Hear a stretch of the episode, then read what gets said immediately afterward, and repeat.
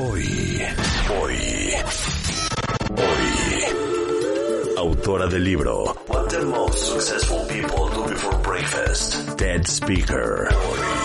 Hoy. Laura Vanderkam. Con Marta de Baile. Lo que la gente exitosa hace en su tiempo libre. Solo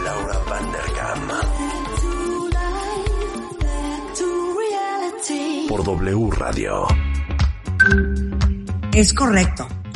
Laura Vanderkam está con nosotros. Ella es autora del bestseller de varios libros de gestión de tiempo y de gestión de productividad.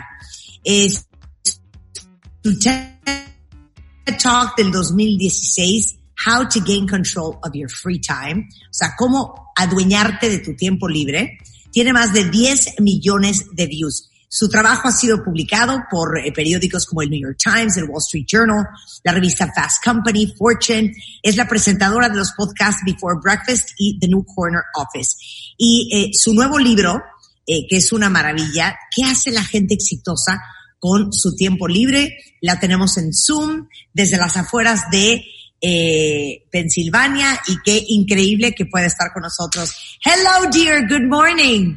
Good morning. Thank you for having me. I was I was uh, reading your bio, telling everybody, you know, what you've done. I talked about the TEDx talk and the fact that you have 10 million views. That's how desperate people are to understand what the hell to do with their free time. And based on the book, what do successful people do with their free time or before breakfast? So welcome to the show. And you know what I was thinking? We should have done this three months ago. I mean, we've had so much free time in this quarantine that I think that maybe in January, February, when we look back, we're going to say, Oh my God, why didn't I do this when I was at home? Why didn't I do that?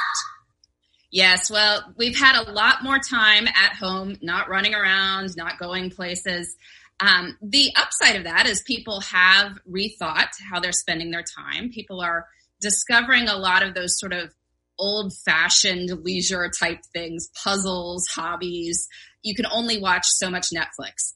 So we've, we've been doing that and that's great. Um, but you know, I think we can all spend some time thinking about how we would like to spend our time. We often assume we are so busy that we have no time for anything. And the past few months have taught us that, you know, maybe there is a little bit more time that we can allocate to fun stuff. So that's great. Ya le digo que, no sé, que esta conversación a lo mejor la deberíamos haber tenido hace tres meses que empezó la cuarentena para muchos, porque siento que en enero y febrero vamos a voltear para atrás y vamos a decir, soy un imbécil, ¿por qué no aproveché este tiempo que estaba en cuarentena para hacer papá? Pa, pa? Y dice Laura que la verdad es que lo, lo increíble de este, de este tiempo que hemos tenido por no estar yendo aquí y allá es que hemos descubierto que podemos hacer muchas cosas y que tenemos más tiempo del que creíamos, como desde gente que ha explorado el hacer rompecabezas, manualidades, yo que estoy bordando, pintando con acuarelas. Entonces, que esta también es una gran oportunidad para reflexionar qué queremos hacer con nuestro tiempo y para darnos cuenta de que tenemos más tiempo del que creemos. Es que what you just said right now is so true. We always feel that we do not have enough time to do, underlined and quoted, the things we really would like to do if we had more time. Yeah, it's true. And I, I ponder like why that is. I mean, the, we all have the same 24 hours a day. We 168 hours in a week.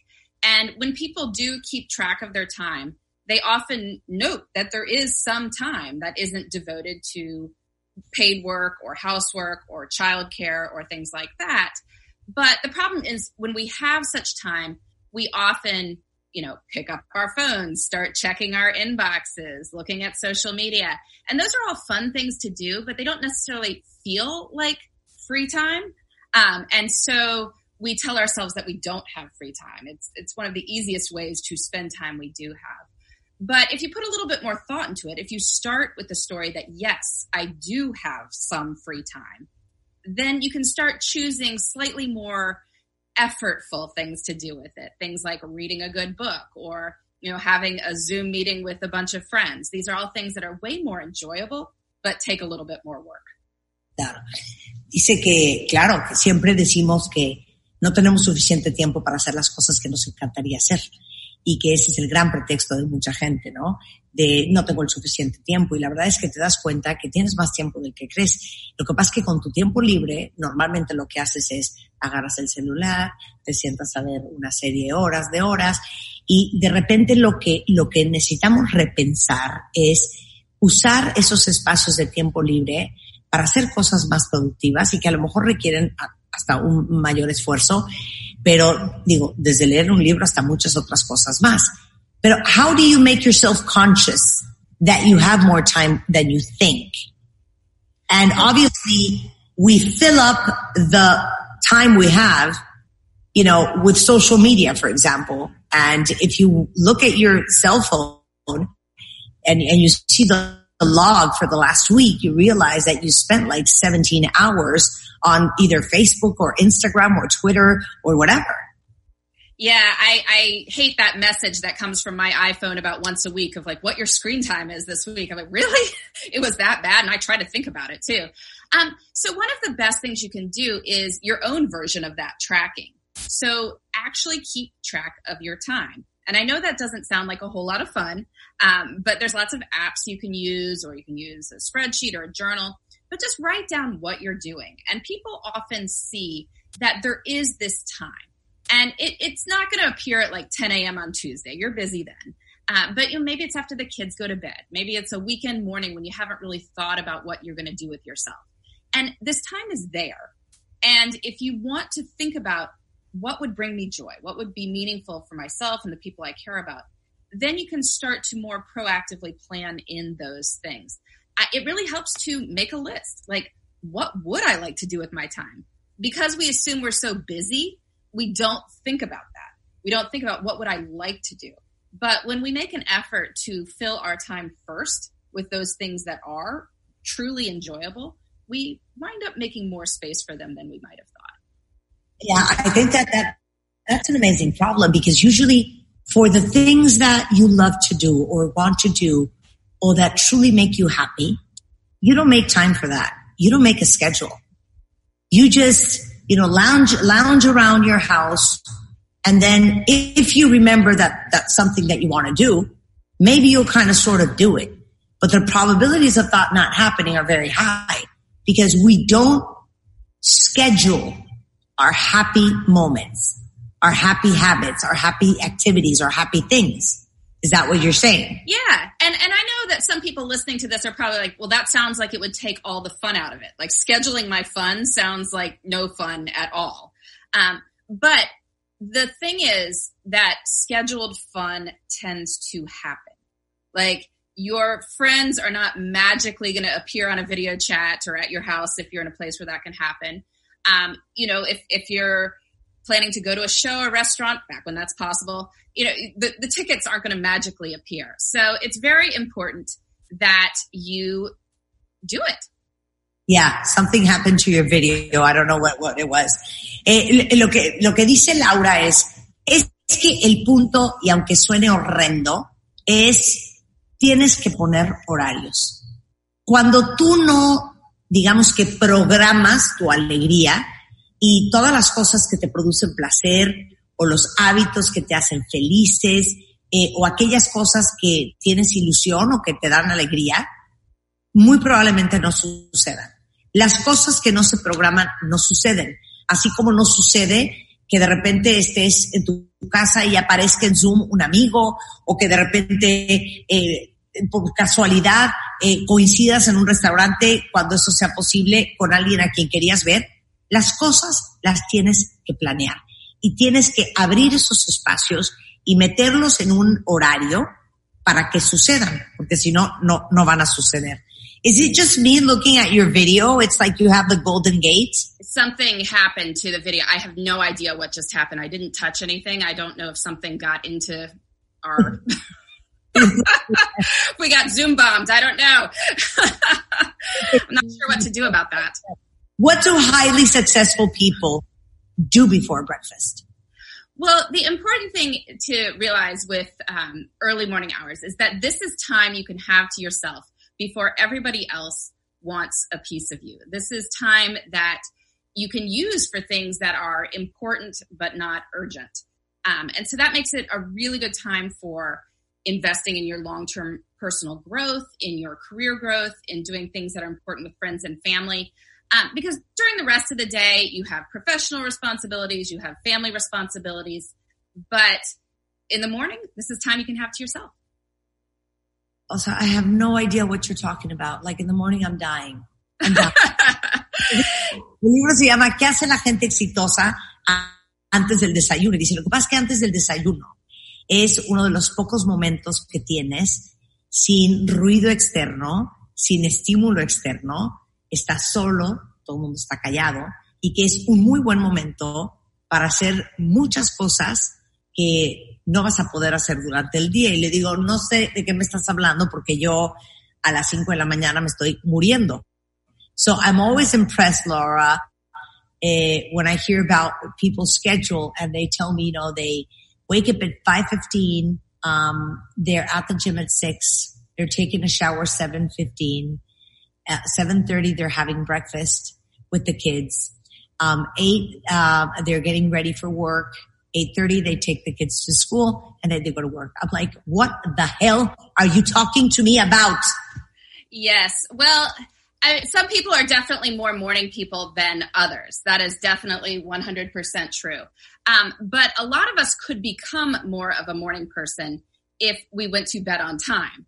Um, so sometimes when people say I'm not a morning person, what they are actually saying is that I am tired in the morning. in the morning. Yes, and I totally believe that people are tired in the morning.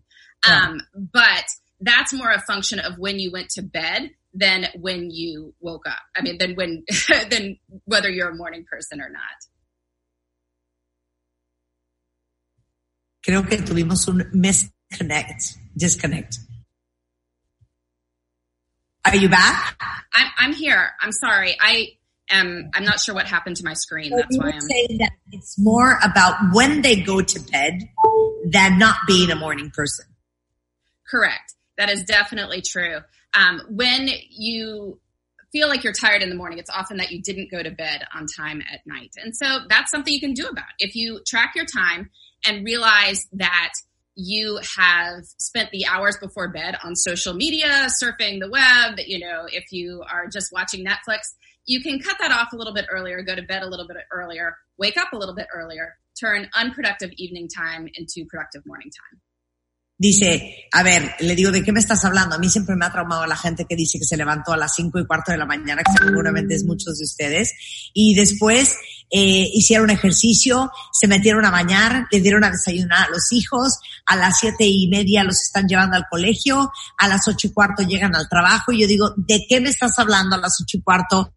Muchos que somos nocturnos nos estamos jalando los pelos de la cabeza. Y dice Laura que cuando alguien dice, yo no soy una persona eh, digamos que eh, diurna, es en realidad no me estoy acostando temprano, porque la gente que se acuesta temprano se levanta temprano.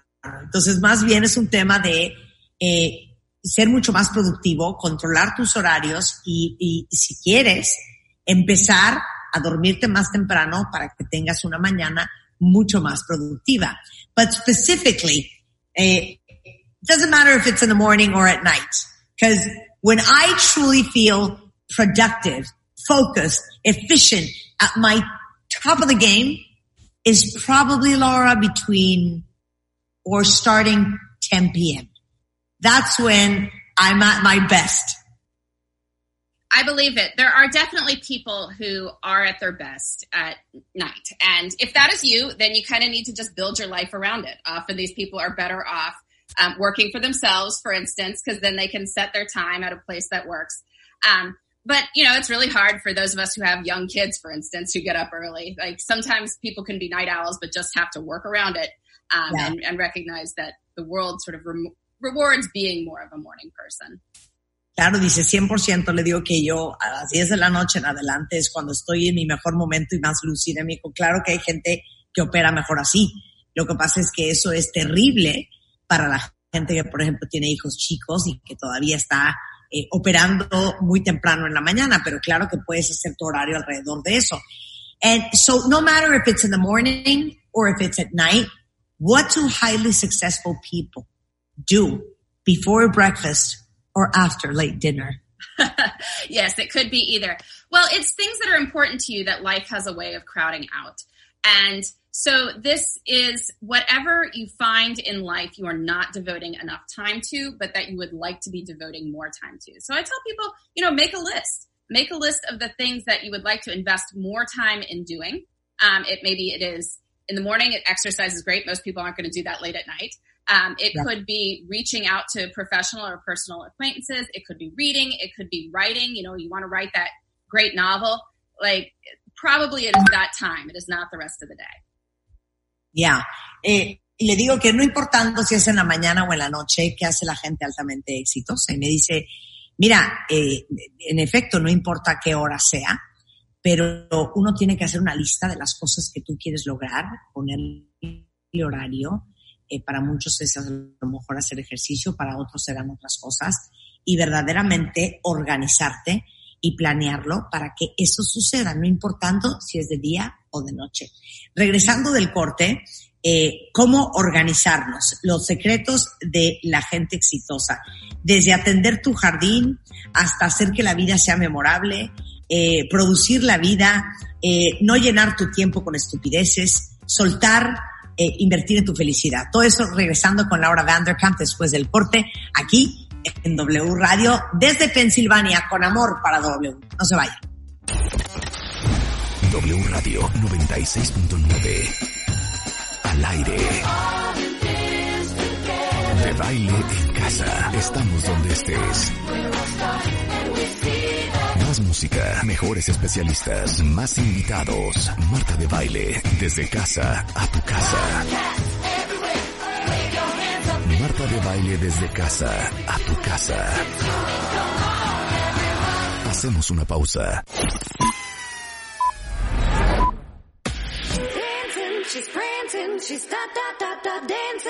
Estamos donde estés. Marta de baile al aire solo por W Radio 96.9. Estamos de vuelta. Estamos de regreso en W Radio, son las 10.28 de la mañana y estamos con la gran Laura Vanderkamp, autora del libro ¿Qué hace la gente exitosa con su tiempo libro? O en inglés es eh, What do highly successful people do before breakfast? Y justamente es increíble, pero eh, déjenme decirles que descubrieron eh, una, la agencia Gallup que seis de cada diez personas que trabajamos decimos que no tenemos tiempo para hacer lo que queremos en comparación con tres de cada diez jubilados.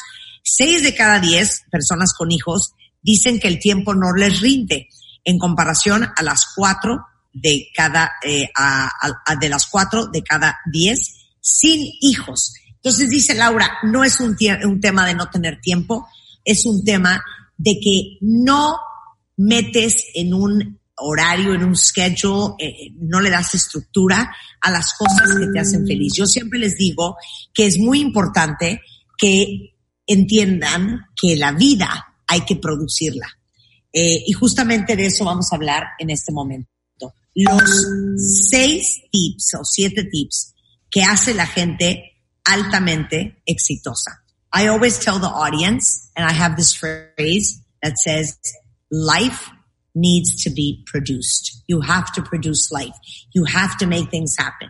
You have to find the time to, to do the things that bring you that happy moment that makes you joyful.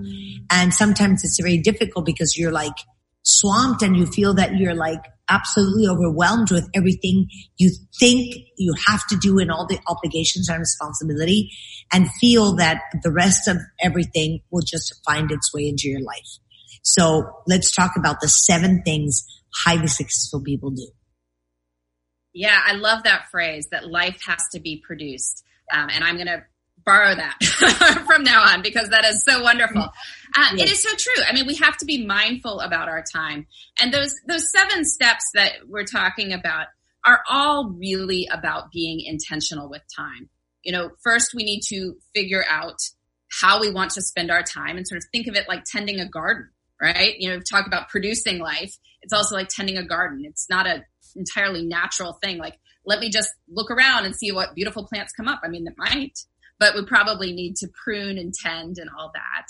Um, we want to think about how to make life more memorable, um, how we can build in adventures. Yeah. I love that analogy. Dice Laura, es que sí, eh, me encanta eso que dices de producir la vida y te lo voy a copiar, pero es cierto, es como un jardín. Eh, tú sales al jardín y ves tus plantas y, y es muy poco probable que si tú no sembraste esas flores, salgas a tu jardín y digas, ay, qué divinas rosas, ay, qué bonitos floripondios, mira qué divino árbol de aguacate.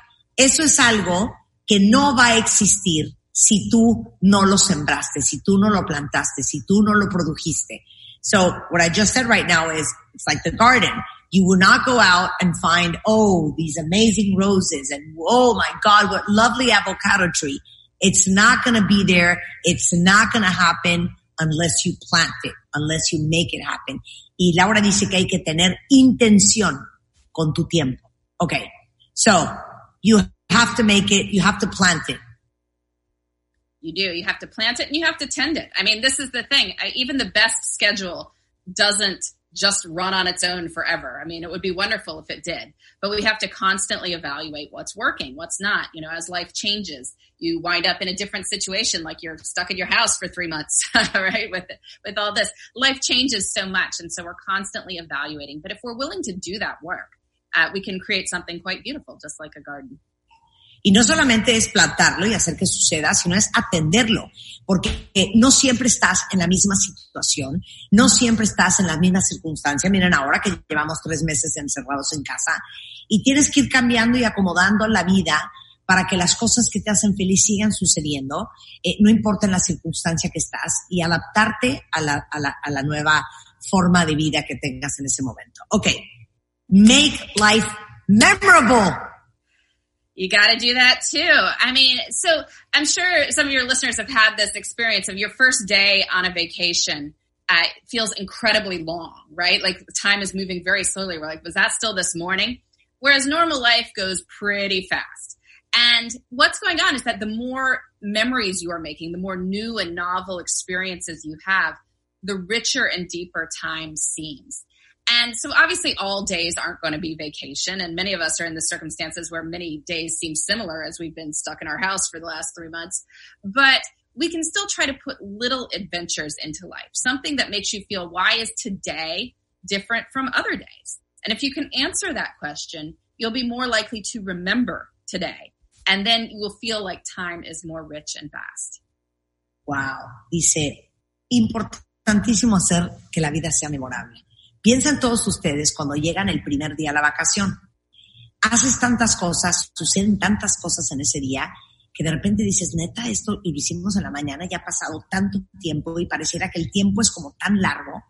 Y es justamente porque entre más rico es ocupado el tiempo y rellenado el tiempo, más memorable y más largo parece el día. Entonces, cuando estamos en el día a día y en la rutina, la vida parece ir súper rápido y es muy poco probable que te acuerdes de un martes X si no hiciste algo increíble ese día, si no generaste una gran experiencia, si no generaste una aventura. Y que es muy probable que no te acuerdes de ese día si ese día tú no tuviste la capacidad de producir algo muy especial. You know what? Actually, um, I think it was like Friday night. I was having a discussion with a few adults and I was saying to them, I know everybody's like super tired. I know it's boring maybe to sit down and play with the kids like this special game, um, this card game that's called Marrana in Mexico.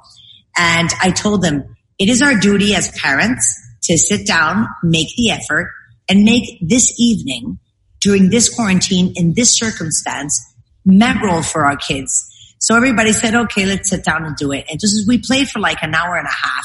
And at the end, there was like this, this really harsh, um, a, a scold, which was, you know, a, whoever lost was going to live 24 hours without their cell phone. So it was playing with all their might. Nobody wanted to lose. We had such a fun time. And I was thinking in 10, 15 years, all the kids at that table will look back to this evening and say, remember when we lost our cell phones 24 hours ago? trying to grab those cards desperately. I think that that's what we have to do for ourselves as well. I agree. And they will remember that. Whereas if you just sort of said, eh, we're not going to put the effort in, whatever. It's like, I'm, I'm tired. I don't feel like doing anything. Well, you wouldn't have remembered the night at all. And that's the thing. I mean, life requires effort and it's hard to put effort into things. But, you know, sometimes I try to tell myself, well, what are you saving your energy for? Good question, yeah. right? You know? Estaba contando ahorita, Laura, que me encanta lo que dices sobre el hecho de hacer tu vida memorable, porque justamente este fin de semana estaba yo discutiendo con algunos adultos de que hiciéramos el esfuerzo de sentarnos a jugar un juego que jugamos mucho nosotros, que se llama Marrana, que es un juego de cartas y con unas cucharas, y entonces si pierdes siempre hay un castigo tremendo. En este caso era, eh, creo que perder tu celular 24 horas. Entonces todos, entonces todos estaban, no, qué flojera, que no, hombre, juega tú. Les dije, es nuestra responsabilidad como adultos hacer que esta noche sea memorables para los niños, pensando que en 10, 15 años ellos volteen para atrás y se acuerden que ese viernes durante la cuarentena todos nos sentamos a jugar juntos este juego que es muy divertido y, que lo recuerden con gran cariño y con gran emoción. La pasamos bomba, pasamos una hora y media jugando, divertidísimo, todo el mundo desesperado por no perder el celular. Y, y, eso también tenemos que hacer con nosotros, crear momentos memorables que, como dice Laura, es un gran esfuerzo, toma producción, pero de verdad, como se los digo siempre, si no lo hace uno, ¿quién? Y si no es ahora, ¿cuándo? Entonces, como dice ella, este, pues el tiempo pasa, ¿no? El tiempo pasa. There's another saying that I'll give to you. If it's not you, who? And if it's not now, when? both both great thoughts. I mean, you know, we, we have to live our life. We'll produce it. yeah. So number two, um, be make it memorable. Number three, don't fill time.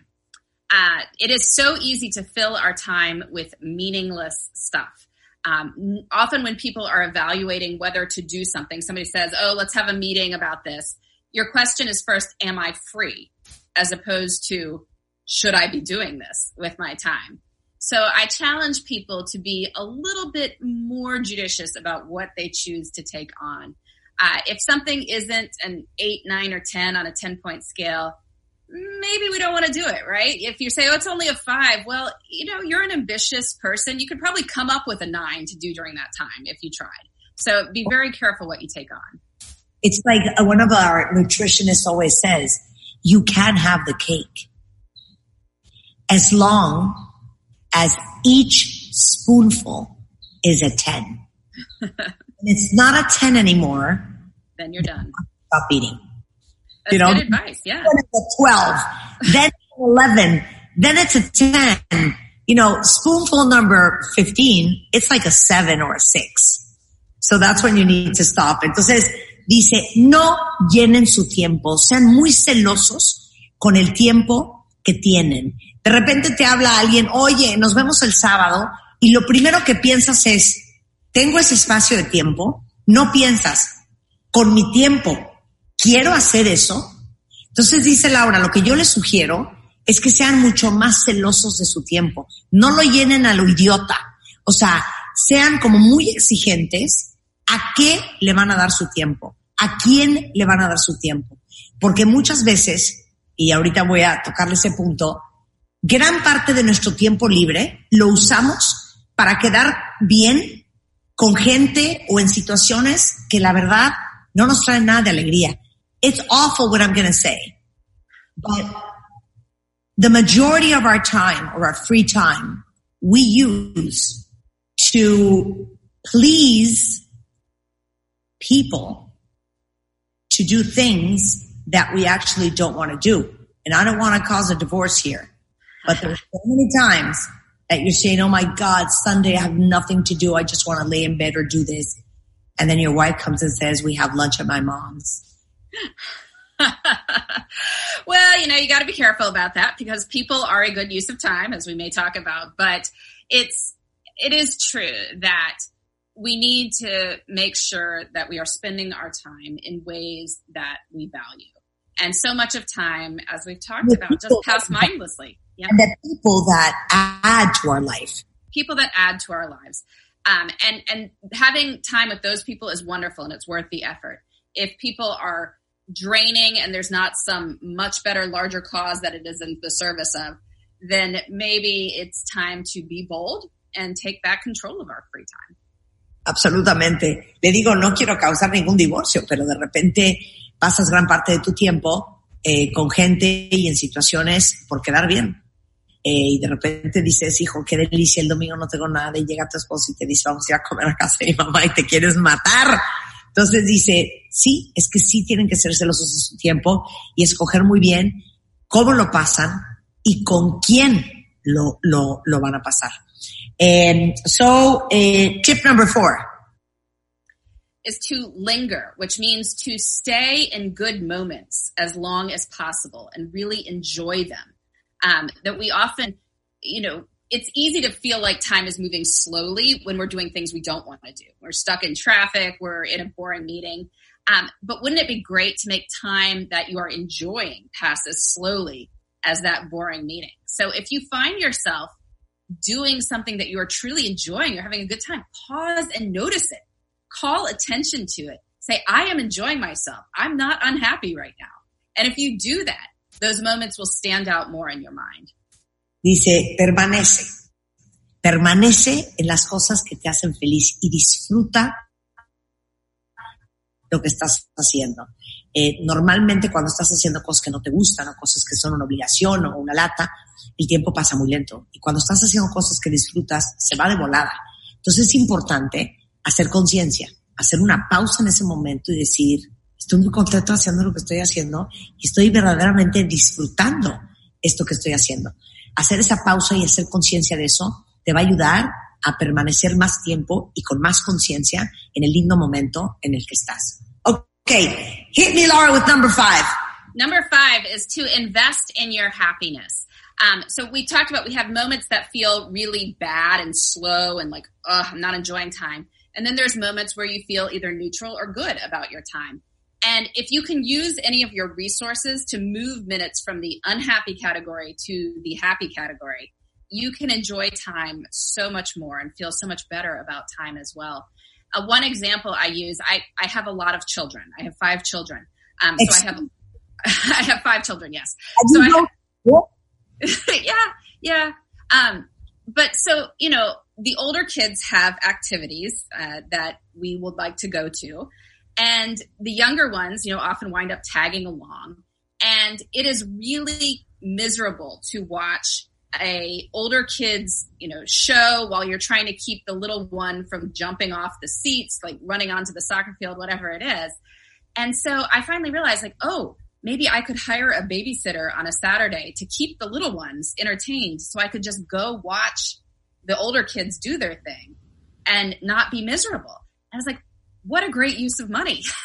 and so if there is anything you can do to use resources you have to make time feel better, that is probably a wise choice.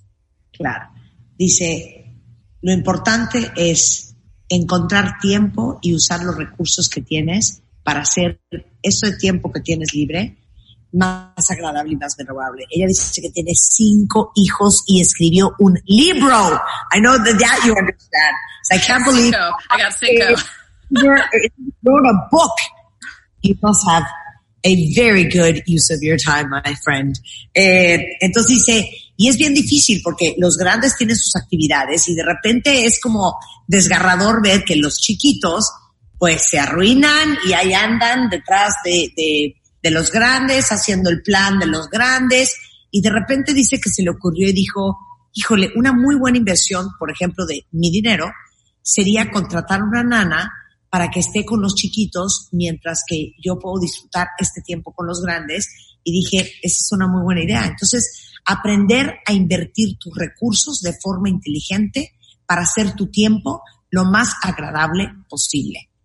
You know what? I am so proud that we're having this conversation three months after because if there's one thing in life, and I'm going to share this with the audience, I love to do are arts and crafts things with my hands. And usually I've been so busy and I'm never home that I, I don't have time. So now on Amazon Mexico, I bought, um, watercolors and, and paintbrushes and, and the books and the paper. And I was doing that. And then I remembered, oh my God, when I was pregnant, I used to cross stitch a lot for the kids. So now I brought my cross stitching thing and I've been cross stitching, which makes me very happy. Now I have a new project with it, which is a table at my terrace. And so I'm very happy that I'm using my time and going back to what truly makes me happy, which is expressing my creativity, which normally I have to do in other ways. So thank you. Good. No, it's a great thing to do. It's a wonderful way to spend free time. Eh, le digo que la verdad es que qué bueno que estamos teniendo esta conversación ahorita porque ustedes saben que a mí me encanta hacer manualidades y que normalmente era algo que hacía hace muchos años y que ya no tengo tiempo. Y que ahora con todo esto eh, dije, no, no, no, no, no, o sea, no puedo seguir limpiando mi casa como desquiciada mental y, y obsesiva y, y, compré en Amazon unas acuarelas y unos libros para, para, con el papel para acuarela y las brochas y me puse a pintar y aprender acuarela. Luego me acordé que yo hacía bordado con punto de cruz cuando estaba embarazada para mis hijas y compré un kit enorme y estoy haciendo punto de cruz. Seguramente lo han visto en mi Instagram, mis stories. Y ahora tengo el proyecto de rehacer la mesa de mi terraza y cómo de repente se te olvidan las cosas que te hacen feliz y lo que realmente te motiva y que uno tiene que hacer el esfuerzo para encontrar el tiempo y regresar a lo que, a lo que te mueve. Okay. Is it number six? Number six, we're good. number six is to let it go. Um, so, so much of, of time is just mentally how we are dealing with it. And if you have huge expectations for what you can get done with your time, you are just going to feel unhappy about those unmet expectations. But if you lower your expectations and say, well, I'm just going to do a little bit here and there, you can get so much more done because there's small steps that add up to great things. One, one example is, you know, people want to write a book and they get all excited. They're like, okay, I'm going to write 10,000 words today. Well, you're not going to write 10,000 words today and you'll get very frustrated. But if you just say, okay, I'm going to write 300 words a day, but I'm just going to keep going, you will have your book in a year with a lot less stress. That's, that's an amazing tip. Suelten, suelten. No sean tan exigentes con ustedes mismos, ni, ni se creen expectativas tan grandes que no van a poder cumplir y que los van a frustrar. Dice, por ejemplo, cuando alguien dice, quiero escribir un libro y voy a escribir 10.000 palabras al día. Obvio, nadie va a escribir 10.000 palabras al día, menos que seas un escritor profesional y creo que ni así. Pero puedes ponerte metas más chicas. Voy a escribir 300 palabras nada más por día. Y cuando te des cuenta, libre de estrés, que es lo más importante, un año después vas a haber acabado ese libro que te prometiste. Y eso aplica para todo.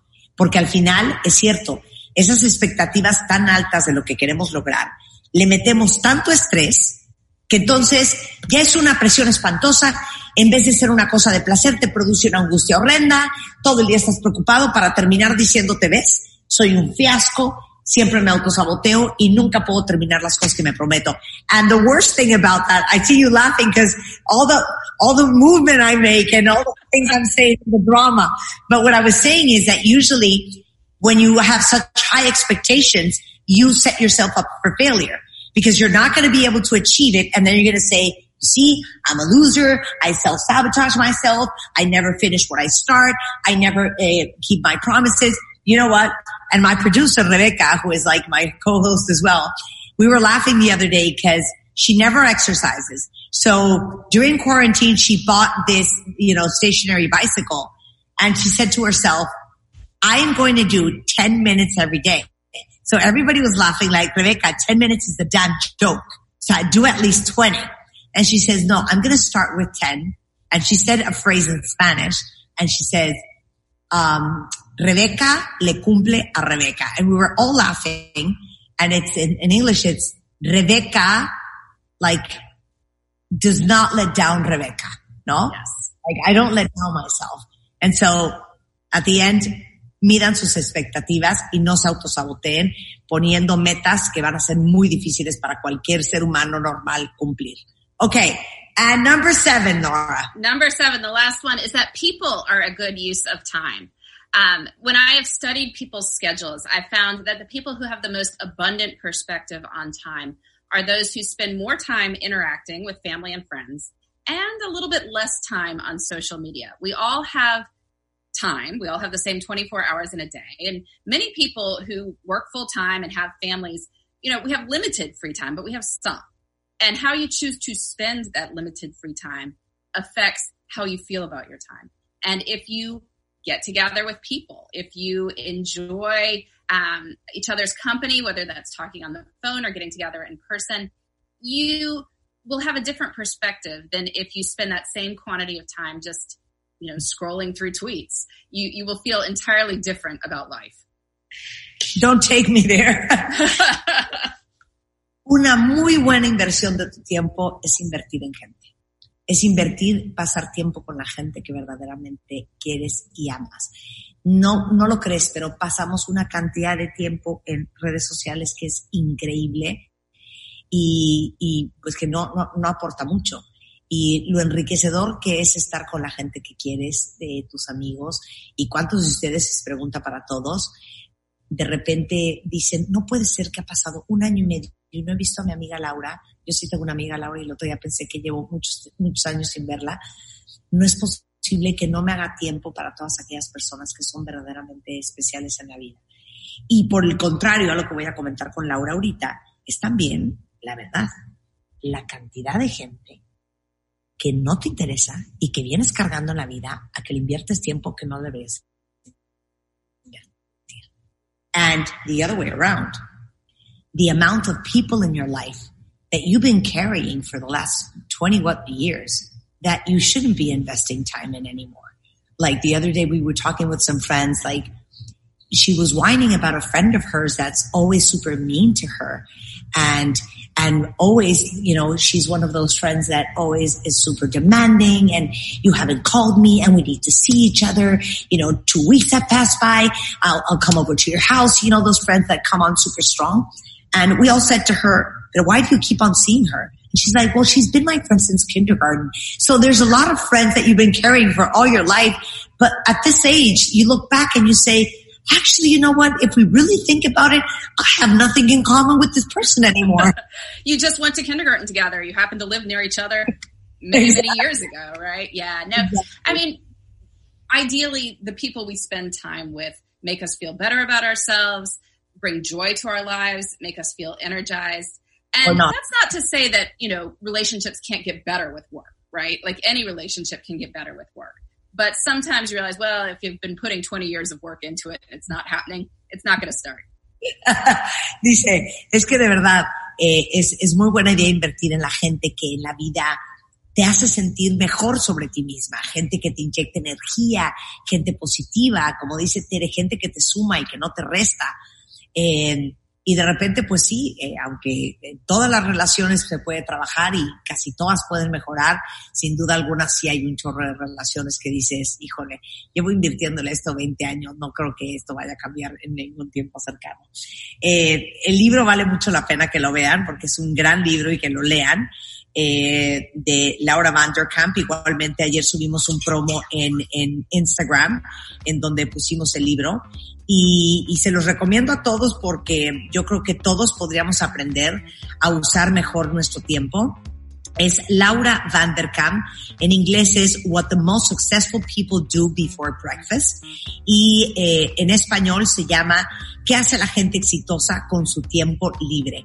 Eh, la editorial es Aguilar, está en formato digital y también lo pueden encontrar online seguramente o en cualquier librería física en cuanto las abran. Laura, it was so great to have you on the show. What a great conversation. I will be sure to post this on YouTube as well. And it will be on the podcast on Spotify so everybody can listen as well. You know, all your followers that speak Spanish and English in the States. Wonderful. Thank you so much for having me. No, thank you so much. A big kiss to you and your lovely, big, huge family. all five of the kids. Take care. Thank you so much. All right. Thank you. Oigan, no dejen de leer el libro, vale mucho la pena porque yo, yo siempre les he dicho, la vida hay que producirla Y esos happy spots, esos happy moments, esos momentos de felicidad, uno los tiene que crear porque nadie se los va a crear. Y rodearse de gente que te sume y no te reste, que te dé y no te quite, que te llene de alegría y que te haga sentir mejor. Y darnos cuenta que en realidad todos tenemos las mismas 24 horas al día, nada más que unos las usan mejor que otros. Hagan que su tiempo en este mundo valga la pena cada minuto y sobre todo, como dice Laura, sea memorable. Con esto hacemos una pausa regresando. Edilberto Peña, el síndrome de la cabaña o este, en inglés hay una frase, es este, se llama cabin fever. Eh, para todos los que tienen cabin fever, ¿cómo se hace? Y más adelante Mario Guerra eh, haces la ley del hielo, te hacen la ley del hielo, todo eso y más al regresar en W Radio. No se vayan. Este mes en Revista MOA, es que no me van a creer. A ver, este mes en Revista MOA, no, es que saben que si lo digo yo no me van a creer, mejor que lo diga ella. Hey, I'm Lady Gaga. I'm here with Marta de la reina. Lady Gaga en portada. Desde el dolor, la salud mental, hasta su nuevo álbum Cromática. Además, te decimos cómo hacer que tu cerebro sea más resiliente. Lo vas a necesitar. La guía infalible del online dating por Matthew Hussey, finanzas en época de vacas flacas y todo lo que tienes que saber sobre las vacunas. Moa Junio, una edición para aceptar, abrazar y adaptarnos a lo que sea que una revista de Marta de Baile.